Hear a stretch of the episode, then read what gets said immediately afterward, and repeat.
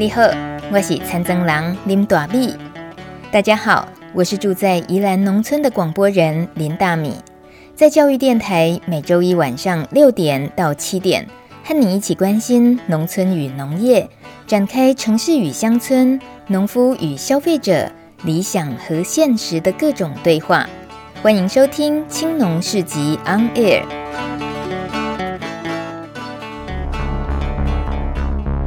从农村看世界，看见新农村，舌尖上的农村。走开啦！欢迎收听农情农事播报台，我是主播林大米。秋行军虫进军台湾了，农委会发出全国通缉令，悬赏一万元奖金。目前在云林、台中、新竹等县市都有通报案例，农委会已经成立秋行军虫灾害紧急应变小组，也召集了县市政府召开灾害防救会议，要求落实在未发现秋行军虫成虫前，划定疫区的农地要拉出封锁线，进行移动管制，依照天候和地形条件，采取现地焚烧或掩埋这两种方式销毁田区。不仅要在喷洒杀虫剂，还要在加挂性费洛蒙虫又集气，等三个月后没有虫的迹象，才能重新耕作。而销毁的农作物以及休耕都依法补偿给农民。要特别注意的是，不论是焚毁或者是挖深洞掩埋，为了杀虫杀菌的目的，会使用到乌肥。但乌肥是属于化学肥料，如果施用在有机耕种的田区，恐怕对有机的田造成影响。农委会防检局副局长周慧娟说，如果有机验证的田区因为配合秋行军虫防疫防治作业使用化学药剂，会由验证机构按照实际作业范围进行。暂时性管制，所生产的农产品虽然暂时无法挂上有机标章，但不会影响农民的有机验证资格。不过，周慧娟提醒农民，现在最重要的不是喷药，而是赶快去巡田。一旦发现疑似秋行菌虫，就要赶快通报，交由防疫单位处理，而不是先喷药防治哦。秋行菌虫的特征：头部有 Y 字形，背部有四颗黑点。通报专线零八零零零三九一三一空八空空空三九一三一，请记得认明这只虫的标志，头壳有一个 Y 字形，尾溜有四粒黑点，就是伊。以上秋行军虫通缉令由李大米编辑播报。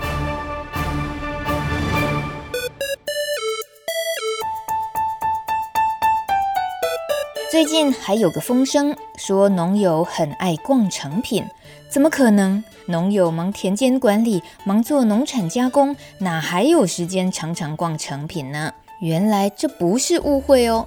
从六月五号到六月十五号，小农职人制造市集有十一天在成品书店快闪呈现，农友每天进进出出，忙得很开心。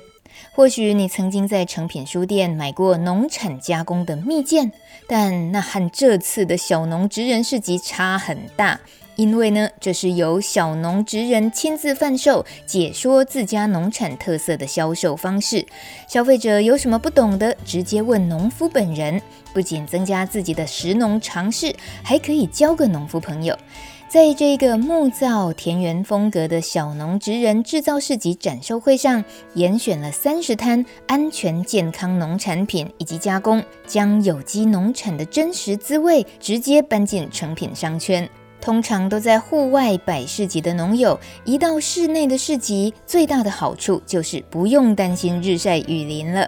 来成品享受书卷气和冷气，但是也有一个小缺点，就是不能坐下来休息，得要站一整天呢。我们看到一个大哥忙碌的背影，他贩售的农产品是手工果酱，名字叫做山坡上小厨房。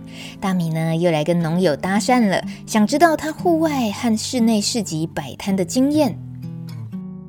呃，对，在这边事实上跟市集截然不一样。虽然这边的环境啊很舒适，那空调啊灯光都让人觉得很舒适，可是唯一的就是说，它会让我们必须要整天都要站着。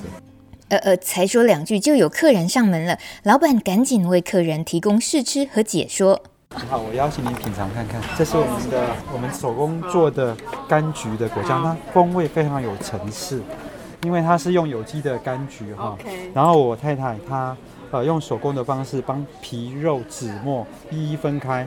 那皮呢，会去把它做一个杀青，然后把一些苦味把它脱掉之后，就不必加那么多的糖。那个肉啊，籽啊，还是会加一点糖就对了。因为糖在果酱里面扮演的是自然的一些保存的一些呃，它的自然防腐的一个效果，所以它必须要有点糖。但是我们原则上我们是用低糖的方式去制作，你可能很难得可以吃到。你看连皮都会吃得到，是因为我们用的是有机的柑橘，而且我们有个特色是我们完全没有加果胶。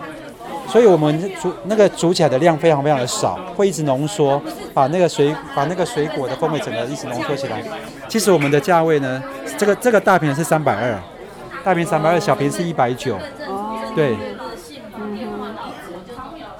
觉得呃价格稍微高了一点，但是在他说的那个应该是差不多在两百多块。其其实如果我们加了很大量的果胶，成本可以很低，你可以买到更便宜。可是如果我们完全不加果胶，将近我们将近只有一半那个收获可能低于它一半的量。你你可以想象一斤的水果，如果我加了呃加加了两百克的的果胶，变八百克。可以煮装四罐，它半小时就装就煮好了。我们煮两个小时，最后只可能煮不到三罐。那你们最有特色的是哪一品呢？我们的芭乐，嘿，我们嘿芭乐，你一定要品尝看看。这是我们一位神农奖的阿公呢，他一辈子种芭乐，然后他种到七十几岁得到神农奖，去总统府领奖。他的芭乐有那种我们台湾这种土芭乐天然的香气，现在很难得能够吃得到。你可以去看看，老板，你都特地去挑选很棒的水果食材哦。对，因为我自己在主妇联盟工作八年，所以我就会认识台湾一些很有理想的一些小农，他希望说能够爱护这块土地，种的水果都很天然，没有农药，可是很丑，它品质很好。对，叫红心芭乐也不错。对，就是说你你都可以吃到很天然的食物的风味，它完全没有任何的添加。我我们希望说能够让我们的消费者能够吃到台湾我们这些小农他们真正用心的天然的味道，不是加不是吃到的是果胶，对，不是吃到果胶啊加的一些呃一些我们可能不需要的一些。我买一瓶这个好。好啊，没问题，谢谢你。所以最后选择的是这个柑橘的，其实芭乐芭乐真的很值得带。我想请问一下，您是今天我是来看书的，所以顺便来看一下这样子。就觉得我对小屋市集也蛮有兴趣的，所以来试试看这样子。但之前没有听说这里有特别办一个小农的市集，没有。对，当然我也很，就是说也会支持啊，就是说因为他们的食物，他们都是比较天然的，所以我觉得应该是蛮值得推荐的。嗯，那请问一下，您是住台北吗？对，我住内湖。所以平常容易接触到小农市集或购买比较健康、友善土地的这些，不容易吧？比较不容易。不过内湖地区也有很多种有机的，嗯、白石湖那边，所以还有一些些接触了。但我觉得还是呃吃一些比较小农种种的菜，可能安心一点吧。大量生产总是比较风风险比较大一点。对。所以能够在书店遇到农友或买到这种小农的有机食品，是也算是额外收获咯，也蛮不错的，谢谢。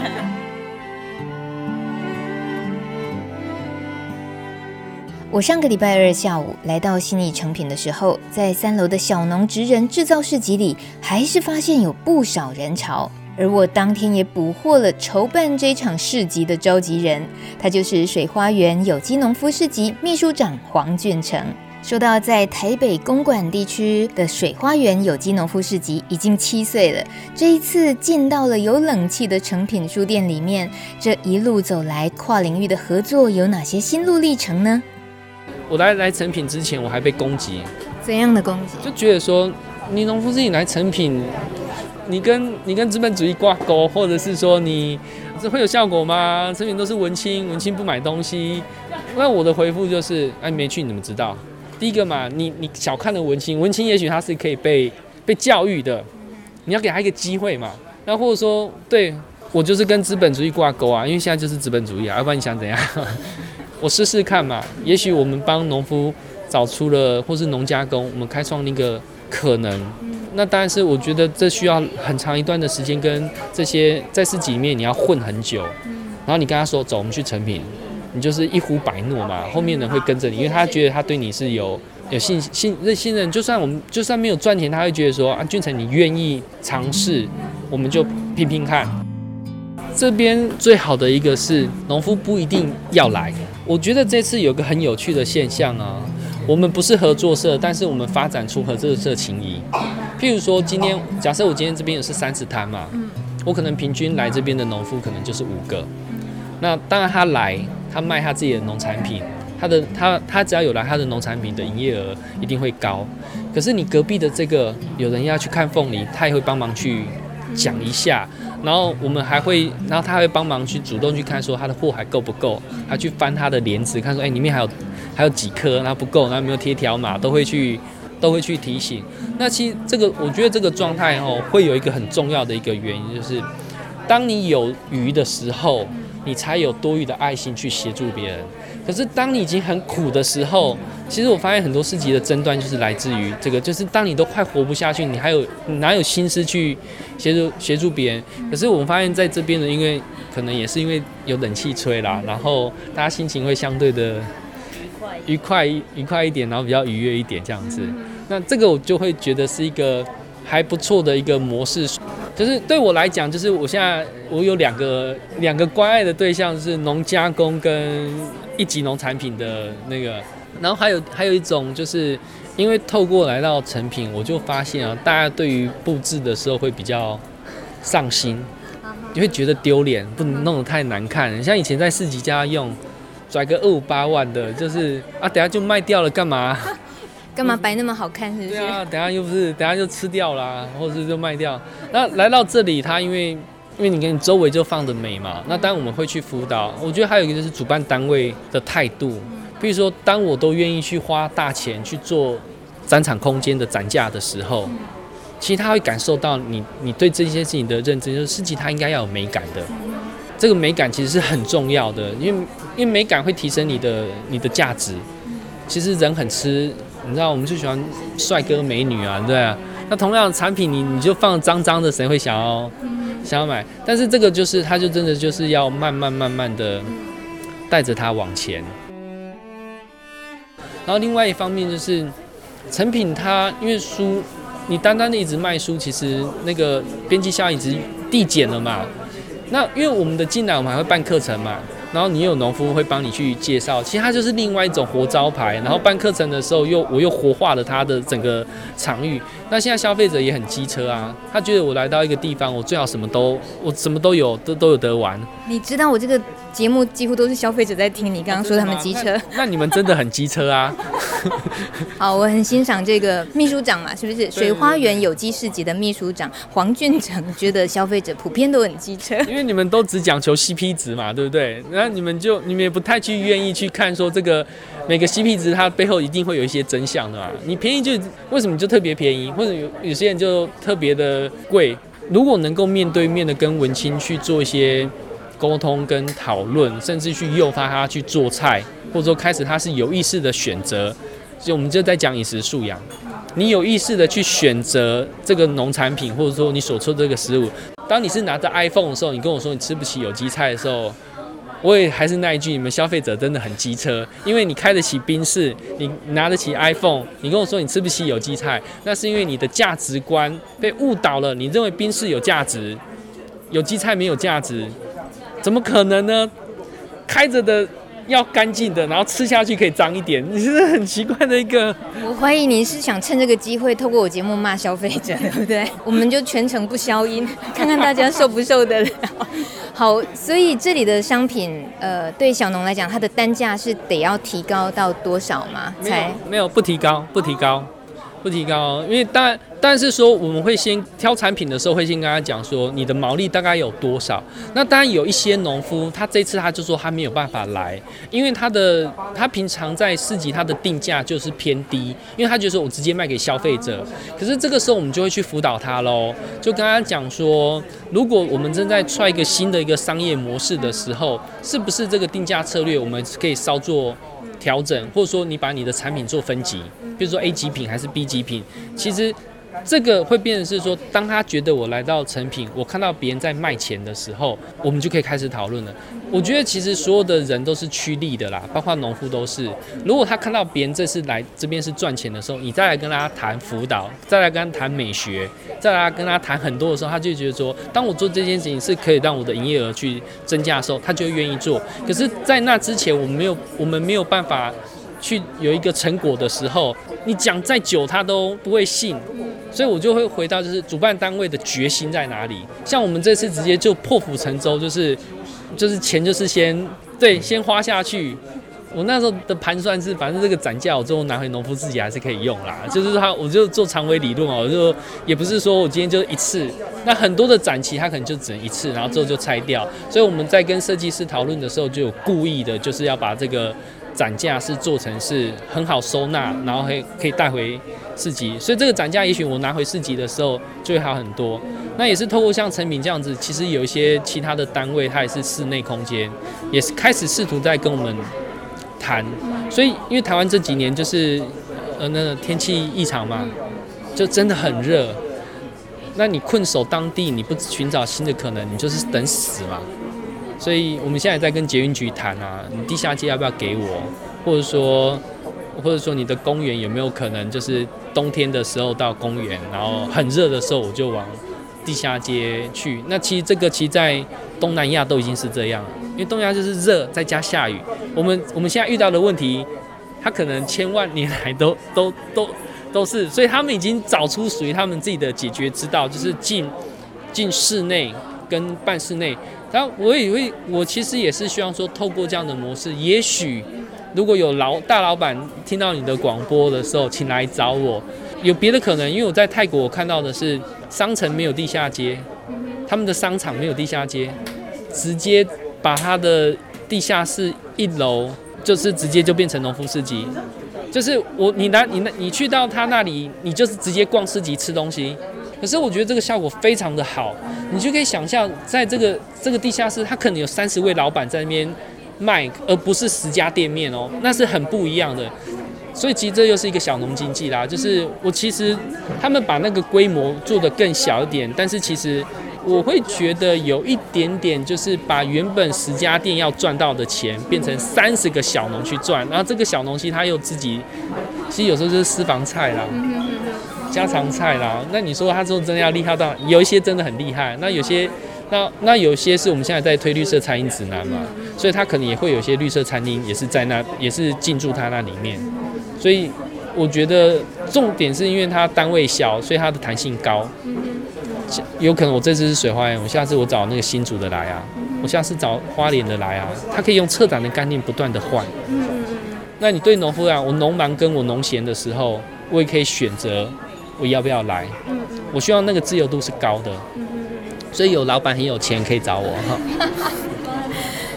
你说要有有钱的老板，意思是指是一个已经呃完呃现成的场域，然后就是一切东西都到位，可是他愿意给小农市集机会，是指这个吗？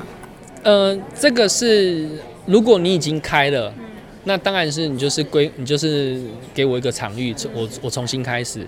那东南亚它是从商城的规划，从一开始直接就把农夫自己纳入，就是他在规划的时候，他直接就规划我们有地下街了。我们现在几乎所有的商城都有地下美食街嘛，对，它是直接就是规划我没有这个东西，我的美食街就是我的户外空间，或者是半户外空间这样子。那我觉得台湾因为现在还没有这个模式，所以应该是。有人最近要新开商城吗？那赶快来找我们来谈谈，或者说你已经开了，那你觉得最近好像你想要尝试点不一样，那还是可以找我们。算是你在帮小农找舞台的这个概念，听起来这样子。可是，嗯、如果回去看小农的角色的话，他们的挑战会是什么？就是有人像比如说俊成是一个负责去冲，然后去去思索舞台在哪里，尽量去开创舞台。可是对小农来讲，这些年下来，这一次的合作把小农搬到了像成品这样。这样子的很文青空间的里面来的时候，你觉得其实小农会遇到的挑战有哪些？如果以后继续创造舞台，可是是不是还需要更多小农？然后大家应该有些什么样准备？我觉得这是呃要针对两类人来讲，一个他就是卖生鲜的，那因为你的你生鲜类你就是这么多，你卖完你就是你就是没了。因为我们也不接受你去你去跟你去蔬果批发市场去批菜，然后说是我我们种的，这个我们是不接受的。所以会变是说，那当然有可能卖得好，它会慢慢增加它的量，但是它已经是循序渐进的。那但是说你一旦种到多的时候，那你又面临另外一个问题了，因为种多又有别的问题了嘛。所以我觉得是。呃，如果以小的话，有可能就是你的你会帮助到很多的小农，但是这个小农你说要他让他致富，不太可能，除非你变农企业，这又会回到农业的一个本质，并不是说，并不是说我有个很好的卖场，所以你就能赚很多。那另外一部分是农加工的部分，农加工就有可能它会出现第二个微热山丘，为什么呢？因为农加工它可以收，譬如说我今天是做果酱的。我不，我不是我做果酱的，所以我今天有去跟人家收芒果好了。我以前可能只能跟一家芒果农配合，我就是今年就是就是卖他的 B 级品，把它做成果酱。结果透过这样的模式，我卖翻了，我就跟第二个买，跟第三个买，结果它就会变成什么呢？就跟维热山丘去契作土凤梨一样。这个会发生，所以有可能农加工会出现第二个维热山丘，它会致富。但是以小农来讲，一级生鲜的话，那就真的很不好意思。这这目前没有办法，没有办法改变。但是我，但是我换一个角度来讲，如果我出现第一个微热山丘，他去去做杨桃有什么不好呢？凤梨、杨桃、芒果都可以。那因为台湾这几年杨桃很少啦，我一直觉得杨桃是我们小时候很棒的一个。滋味，所以也许它会是另外一个可能这样子。那我会觉得，其实我们一直在谈年轻人的梦想，或者是说你这些人返乡之后，你的梦想是什么？我会觉得说，你台如果你是都会地带，你就发挥好你的消费消费力。它可以在不脱离它现有的一个农村的一个生活的时候，又可以保有在都市化的一个销售的一个金额。那以前就是你跑市集就是跑一天赚一天啦，那你现在就是跑一天，你可能剩下两天你就你就你就放假啊。所以我觉得这个很难得啦，就是一直有那个把钱放在前面，把能够赚钱这件事情想得很清楚，然后也真的去运作出来。我觉得对很多带着理念务农这些人，就容易在行销这里卡关。哦，那那我会觉得，其实农夫还是可以有他的理念，因为很多这样子的农夫，他头上是长角的，他是有些他他他的神圣地带是不可被碰触的。但是我会觉得，因为过去这样子的氛围，我可能在农夫市里里面算是异类啦。因为过去这样的氛围，你很容易就会推派出一个一样很有理念的人，那完蛋了。很有理念的意味着是说，他可能会有一些自己的坚持，就是或者说他就难免会比较僵化。那我的部分就是因为我我本身我就不是学农的，然后我就是误打误撞，误打误撞，然后进到一个农夫市集。那我以前我又是做通路的，所以我就会完完全全的就不把羞耻心放在心上，就觉得我就是爱钱。那你你来市集，你应该也只是想赚钱吧？所以我觉得其实这个就是很坦诚的沟通，就是基本上我在农夫市集，我我任职下目前是第四年，我很少跟农夫谈理论。也不谈理念，可是这个理念绝对在你跟我的心中，因为我会愿意来当无极职的秘书长，我一定有属于我的理念嘛。但是这个理念，当我落我落到地面上的时候，谈理念有什么用呢？你们这些只讲 CP 值的消费者，你会你去买衣服的时候，你会喜欢那个店员一直在跟在你后面说这件衣服很适合你吗？对，你逛农夫市集，你会希望有个人在后面跟他说，你一定要买哦，我们要爱护环境，要照顾小农，你会不会想要一拳给他打下去？所以我今天。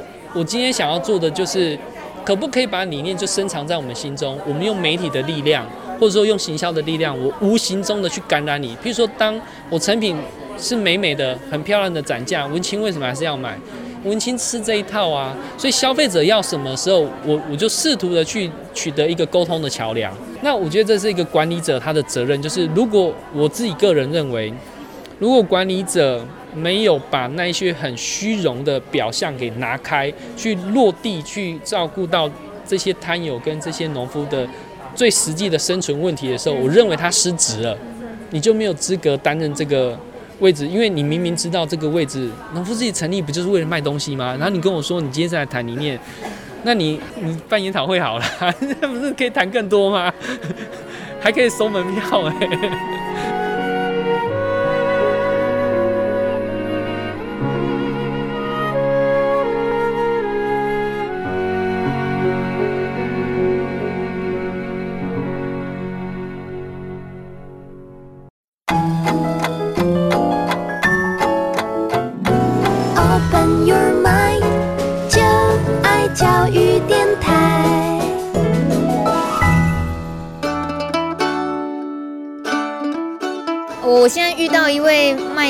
凤梨的俊腾农园的老板娘，她叫原配夫人，自称原配夫人，不是，是因为她先生叫张原配。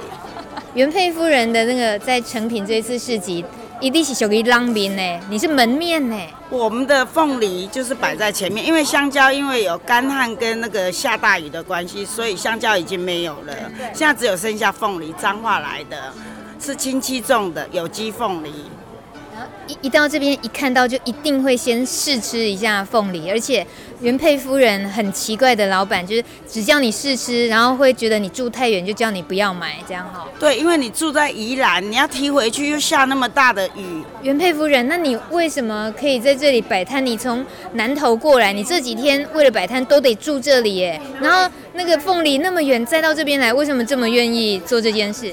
因为俊成这个我们水花园的执行长俊成他所创设的这个市集，让我们小农可以面对消费者，然后也感谢成品有这个机会，让我们有这个展场，我们当然要来挺他喽，对不对？这个挺的意思是包括就是呃有自己要要付出很多哎，对，可是相对的俊成也是付出很多，那我们农民当然也是要跟他站在同一线，挺着他，所以说。全省各地的农民都有来，我们怎么可以不听我们自己的执行长呢？我们这是一个团队，不是说小农小农个体的，是我们是一个团队。我们现在要把我们水花园这个团队做起来，把俊成所带领的这个团队有一个好的那个名气，对不对？我们的所有的品质，农产品的品质，或是我们所有加工的品质，都是要最好的，嘿，提升我们农民的形象。你知道你很适合那个新站喊话，就是很能够提高士气，是因为这个水花园市集的农友很很特殊的感情，是不是？对，因为我们都是在，你看我们这个小农，只要是那个小农没有来，我们农民都会小农会自动站过去去帮他们行销，不会说因为他没有来，他的农产品就销不出去，因为全省各地的农民不是每个都可以站在这里。因为他们还要回去务农，香蕉不会等我们说啊，我有空了再去摘。凤梨也是，南瓜也是，加工品有的是像那个凤梨酥，它卖完了它才可以现做，它也不能做太多，因为没有放防腐剂，它不能久放。所以说很多农民是没有时间可以站在这里。那我幸好有一个老公可以帮我做农事啊，幸好也有一个好婆婆也可以帮忙。对，所以我就可以在这边悠悠悠悠哉哉吹冷气，做得很快乐，很高兴。看到我们的小农所有的东西都不见得卖掉了，让让我们这里的消费者，让我用金钱让我们的农那个农产品下架了，多快乐的一件事情！不管是自己的还是别人的，这就是我们的收获。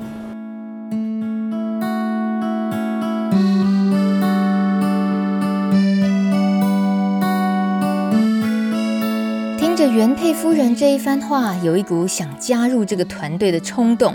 如果想认识这位正能量爆表的凤梨果农，可以到南投中寮找俊腾有机农园哦。再回到访问水花园有机市集的执行长黄俊成这边，有农友这么相挺，这么团结，他一定是做对了什么。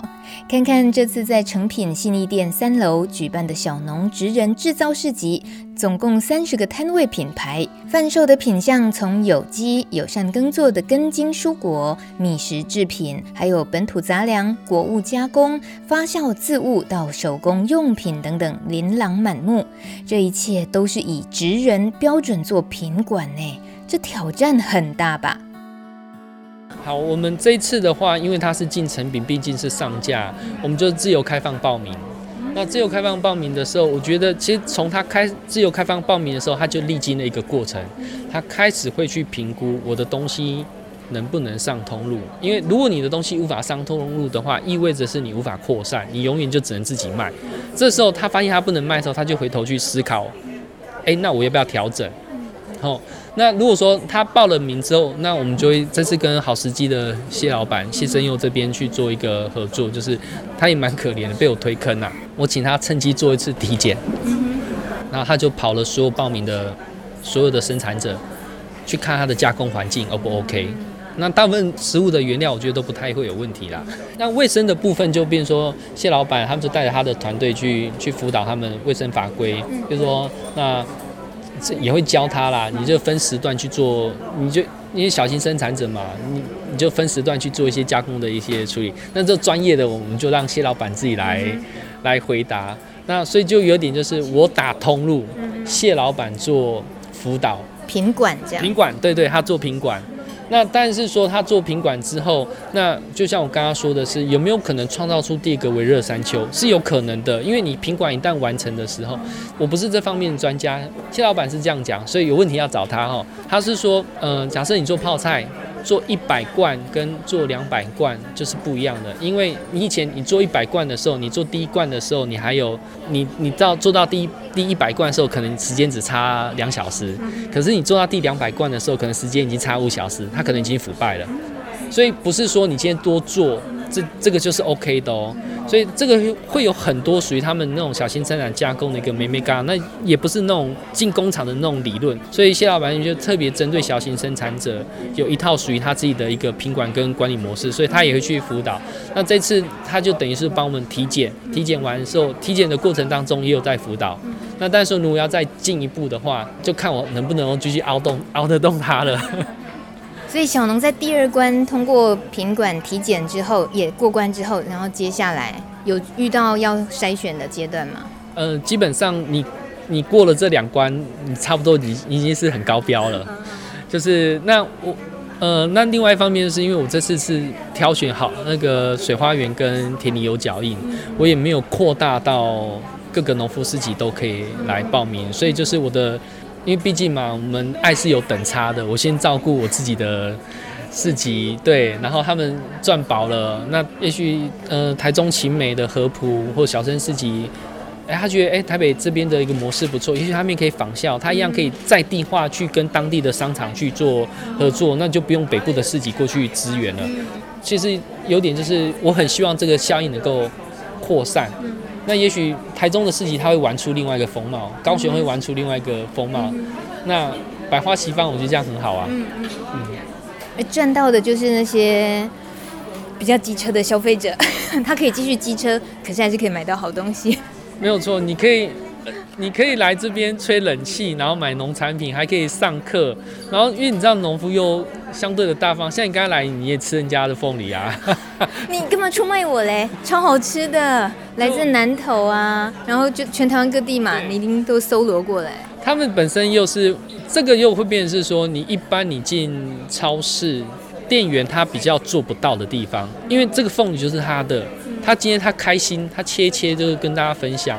那其实通常我发现这个是正面效应哦，他越乐于分享，那个你知道人啊，不吃你两两个凤梨，我会有点有时候会不好意思就跟你买，哎，买了之后发现发现很好吃，我就继续，我就我就变成你的老主顾。可是你今天是一个超市的店员，就就会有点困难了，他也不太敢说我这个凤梨能不能够试吃，或者能够试切，就是能不能切掉这样子，觉得真的这是一个新形态的可能。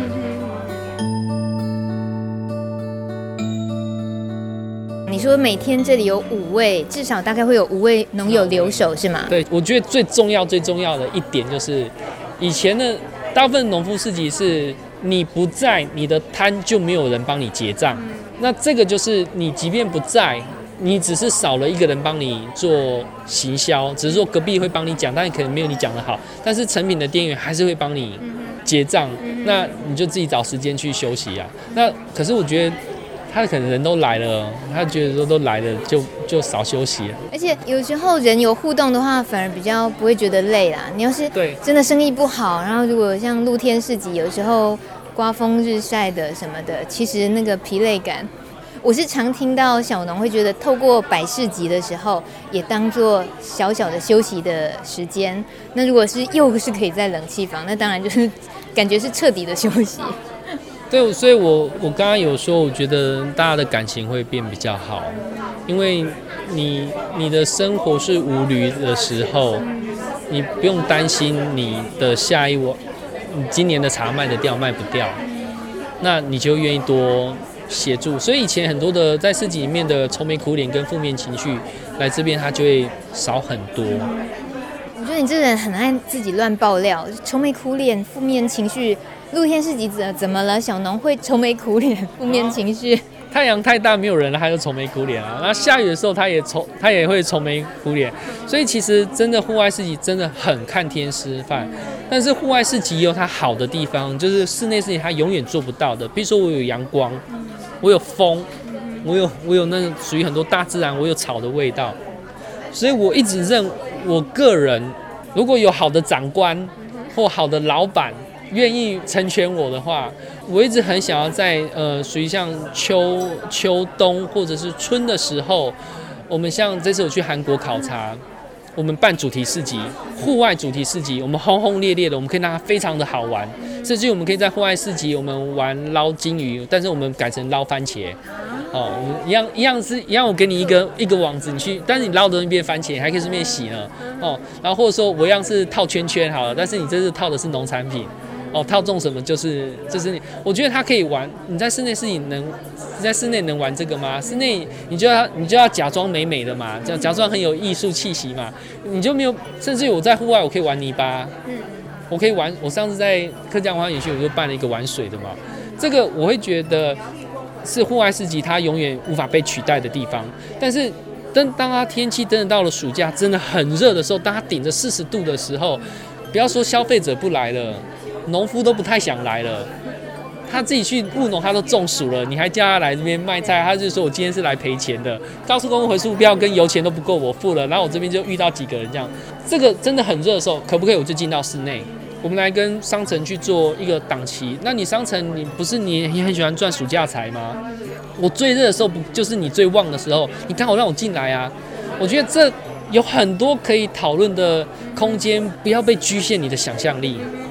你很卖力耶，这位秘书长。对，因为我很怕被人家赶下台啊。你这个没领薪水的，有什么好怕被赶下台的？是啊，可是可能我比较虚荣跟浮夸，顶个秘书长还蛮好听的。那身为水花园有机市集的秘书长，让你虚荣的地方在哪？我觉得一开始会让我一直持续去做这件事情是情感，因为的确是你，你跟着他一起苦，跟着你就是看他的喜悲，就是当他。我就举个例子，我们因为水花园我们不抽趴，我们就是收固定的费用，所以我们曾经有一个茶农，他那天卖了八万多块，八万多块他一样给我六百块，然后我是五百块，就看场地，他就从很老远地方一路冲着过来，黄俊成，黄俊成，黄俊成，然后就然后就抱着我说我今天赚了八万多，可是如果我今天跟他抽十趴，他给我多少？八千，你觉得他会跟我说他今天做八万多吗？可是你会看到他的喜。同样是当他苦的时候，你看他的悲的时候，其实你慢慢因为一年一年下来，其实我们已经有点变成像家人了。你会去割舍你的家人吗？所以，所以你说我很卖力，是因为其实已经有情感了，所以你会想要为他们做些什么。然后另外一方面是我比较有福报，我目前我给老婆养，所以我的经济上没有没有压力。那我就会常常跟我们市集的志工老师就会说，善用你的福报利他。就如果你有人养的话，或者你现在收入不错，你为什么不利他呢？因为你利他，你会得到其他的情感，情感的一些交流。所以你你跟着人家同喜同悲，其实到最后你的心胸会跟着会大很多。然后这是一个，然后另外一方面就是，如果市集我能够做出一点成绩的时候。譬如说去年的种子交换会，那那天创造营业额就很很多，可以讲钱吗？嗯。呃，好，那是我自己办的，应该可以两百多万，一天很可怕。那一天中午十二点就卖光了。有一个卖醋的，在那天结束的时候，他说这是我剩下的最最后一瓶。他说我从来没有在市集玩销过，就是卖到光。他说我特地留了这一瓶，一定要给你。你你知道那种感觉就是。你再苦都值得，所以那是一种情感。那另外一方就是说，去年也是因为中子教在台大的中子教会，你办出一点成绩，成品会看、啊，他就哎、看起来你这个团队好像是有点有点能耐。那对我来讲就是哎、我带领一个团队，然后我好像做出一点成绩，那就是一方面可以照顾到你现在你你所爱的这些人之外，另外一方面你其实是有成就感的。那当然，我我也不确定，我有我会不会因这样子致富？以我的个性，应该是不会。因为如果赚钱，我大概会分他这样。我大概我大概会说，那我们组合作社一起赚吧。实在是一位很可爱的管理者。谢谢俊成的分享。水花园有机农夫市集，他们的脸书常常会提供丰富的活动内容，大家记得去按赞追踪哦。走吧，今天还有一趟小旅行哦。走读柳柳村小旅行，农农农，走读农村小旅行，农村超好玩。来到书店能逛农夫市集已经够意外了，竟然还能喝到平林的有机茶园农夫现泡的好茶，还得到一个农村小旅行私房推荐，这一趟真的是大丰收。喝个不一样的，哇哦！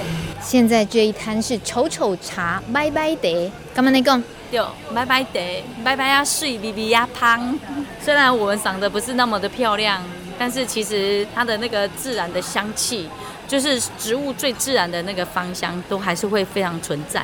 四方有机名茶园，你讲你的茶虽然不遐尔啊水，为什么要安尼讲？呃，因为我们没有施洒农药，对，没有施洒化学肥料，所以我们也会遇到很多的虫害。对，虽然这几年生态已经平衡了，但是会因为天气的那种异常变化，忽冷忽热，然后一下下大雨，一下出太阳，所以那个虫的繁殖率蛮快。所以就会叶面会有很多虫孔的洞。那你在成品这边，它的这段时间展售的时候，你已经来这边顾摊子顾了几天了？哦，我从六月四号来，我只有六月五号一天没来。每天都来啊？你从哪里过来？不远吗？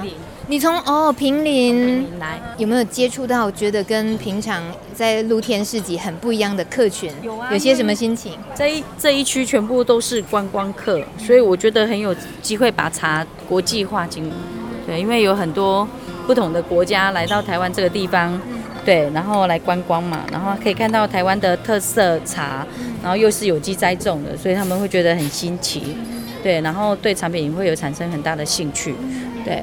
所以他们来啊，都会带一点伴手礼回家，对，然后甚至有有大陆来的客人是告诉我们，他是在那边开茶馆的，有机会要来茶园看看，可能会批走一些我们的茶叶，有机茶叶。这是你第一次到百货公司里面摆摊吗？对，之前也常要跑露天市集吗？对，我一般都在公馆水花园有机农夫市集，每个礼拜六，对，固定的。那早期更早之前，我是会去希望广场啊、花博啊，然后田里有脚印。但是因为到后来人力不足，所以我都留在公馆水花园这个市集，所以每个礼拜六到水花园都可以看到我。说真的，私心来讲，有冷气就一定吸引人吗？你自己觉得在百货公司里面这样子摆市集，一样是都要一直在呃行销这些自己的茶产品什么？你觉得露天的跟这个百货公司里面的自己的感受上，私心觉得还是喜欢的是什么？呃，其实我觉得露天的也不错哎，不一定要在百货公司里面。你看我都穿外套，太冷，因为我们都在太阳底下工作的人啊，很少在室内待这么久。对，然后忽然间从六月四号待到现在，其实我们都有点不太能适应了。对，然后第一个脚很酸，再来冷气很冷，再来就是氛围不同，人的氛围是不同的。对你。因为因为一般我们台湾人其实真的很爱逛农农夫市集，因为他们会从农夫市集这个地方找到，呃，他们喜欢的农夫，甚至找到他们喜欢的产品。那个农那个那个大自然的感觉，跟在百货公司里面的差异性是很大的。对，人呃在外面感觉比较会是像跟农夫买，在这里面会比较像跟商人买。对，那个感觉氛围是不同的，所以我每次来到这里，我第一件事情就介绍什么的，我是农夫，我是茶农，对，我不是商人，我要先告诉你，因为很多人会觉得说，哦，你们家那么多种茶，是不是批进来卖的？对，因为现在有太多的商行都是在做收购的动作嘛，然后收购走他们自己的品牌，很少有茶农自己出来做什么品牌，然后又做到非常多样化的茶，对，一般大概都只做一样两样，很少人做到三样四样五样，但是我们家做了六七样。对，六七六七种茶，但是为什么要做这样呢？其实我们刚开始做的时候，我们也是希望做很多种茶来迎合我的客户需求，而不是他一昧的只有喝平林包种茶。对，那平林其实，呃，从开始有平林种茶之外，现在已经有两两百多年的历史嘛。那最主要都是推这种文山包种茶。对，那其实茶农并茶农很厉害，他其实是可以衍生出很多种工艺，它不是只有一种工艺。所以我就希望，呃，我们的工艺是可以被推出去的，让你看到说，其实有很多种不一样的东西，可以让你带来很多细节，而且农夫他有上进学习的心。他可能觉得说，哦，我可能在哪里喝到很好喝的茶，那我的茶园是不是也可以生产这样的东西？所以，我们其实出去外面也会买其他茶农的茶，对，我们也是会买别人的茶，然后回来做比较，然后呃，研究自己的缺点跟优点，对，然后再去做改进，对，这是我们呃一直想要前进的，让让大家都喝到好茶。这个茶园呃是家族的吗？呃，这是我先生家的茶园。我先生他们家在平林种茶已经超过一百年以上的历史，对，超过一百年。对，那我先生在去年才开始回去帮忙，帮忙茶园的生产，因为有机茶园就是会有除不完的草。但是我公公今年已经八十岁了，对，所以他都还在种种茶嘛，所以他的工作量其实很大。那再加上我们那边都是丘陵地。对，呃，他的路面都不是平整好走的，对，所以他就是比较辛苦。那我先生在去年就决定回来帮忙，所以我们就做了一个这样的品牌，然后把有机茶从平林带出来台北。对，哇，一年的时间，然后可以有很具体的构思，觉得应该要自己成立品牌，就叫丑丑茶，拜拜得这样。我们的品牌大概成立已经三年了，但是呃前两年是呃因为家乐福总经理，然后喝了我们的茶，然后觉得哎怎么有一个茶农的茶这么好喝，但是却没有做到任何的品牌，然后他就很想帮我们卖茶，所以我们是为了他们去做了一个品牌概念，然后把东西先上到通路让他们卖，对，然后。呃，两年下来，其实我们的东西在家乐福其实也卖得还不错，所以，但是我们还是想要再推一点更深度的，例例如让人家了解有机栽种的方式，所以我们目前也有推类似这样的食农教育，就是他可以来到茶园采茶、揉茶、制茶，然后他可以喝到他的茶是怎么做出来的。因为外面很多的茶饮料店用的都是呃，一定要有点添加，然后让它的味道是足够的，或者是浓郁的。那我们要让他们从爱喝茶的人，让他们去了解整个茶的生态，然后如何去把这个茶叶生产出来，然后你自己喝到自己生产的茶叶。对，用这样的模式去推广这样的食农教育。大家如果有兴趣是到茶园进行食农教育的话，可以直接 Google 四方有机茶园，对不对？是，对。或者直接记丑丑茶，拜拜得就可以了。对，茶农的生活体验一日游。对。记下来了吗？茶农的体验一日游，包括早上做生态导览、茶种介绍，当然还要学品茶啦。中午呢，可以吃到茶食料理，下午还有认识茶叶发酵以及制茶流程，最后再学一点茶食点心 DIY，很丰富的体验行程。有兴趣也可以打电话报名哦，零二二六六五六一零四二六六五六一零四。那今天到市集听农夫说故事就先听到这喽。喜欢的话，可以在网络上搜寻“米米之音”，还可以听到更多更多农夫与农村的故事。我们下周一晚上六点空中见喽，拜拜。